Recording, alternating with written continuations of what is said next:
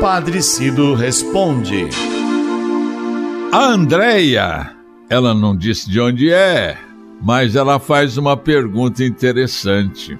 Ela pergunta o seguinte: Padre, quando fazemos um pedido para Deus, se não for a vontade de Deus, somente a nossa, ele nos concede mesmo assim? Eu começo a responder falando da importância da oração, viu, Andréia? É maravilhoso esse diálogo com Deus. Eu falo, Deus escuta, Deus fala, eu escuto. Neste sentido, podemos dizer que há uma diferença fundamental entre rezar e orar. Rezar é recitar um salmo, uma prece escrita por alguém, Neste sentido, o patrimônio de preces da Igreja é imenso. O próprio Cristo, os apóstolos, papas e bispos e padres, homens e mulheres de Deus de belíssimas preces. Ave Maria, o Pai Nosso, a Salve Rainha, o Credo, são orações, são preces, patrimônio da nossa igreja. Já orar significa falar com Deus, suplicar a Deus.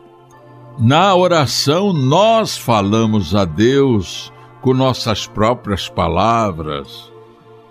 Falamos de nossos anseios, preocupações, medos, dores, angústias, necessidades.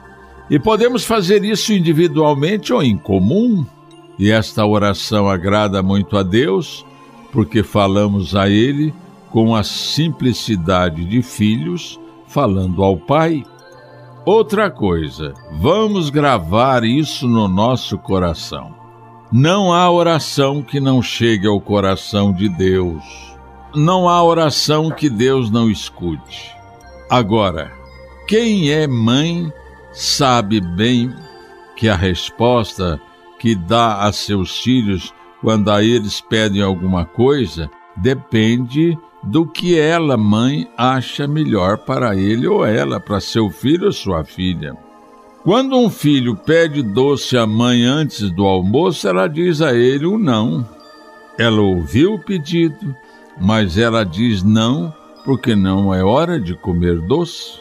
Assim também Deus, que tudo sabe, nos concede o que pedimos de acordo com o que ele acha oportuno e justo para nós.